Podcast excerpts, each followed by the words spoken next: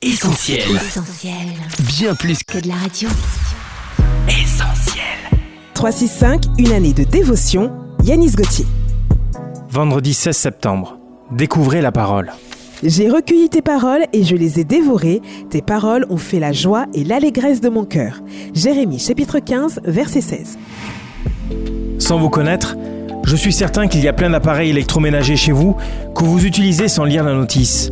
Dommage, car si vous la lisiez, vous découvririez les capacités incroyables de vos appareils ainsi que des fonctions dont vous n'avez même pas la moindre idée.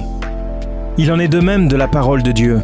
Si vous ne prenez pas le temps de la lire convenablement, vous ne découvrirez jamais ce que Dieu est, qui vous êtes, ce que vous êtes capable de faire, et de ce fait, vous ne pourrez pas déployer votre plein potentiel.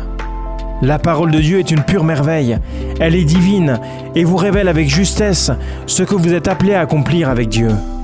Alors, ne vous en privez pas, faites comme Jérémie et ouvrez le manuel de la vie que votre Créateur a mis à votre disposition pour que vous en découvriez toute la richesse.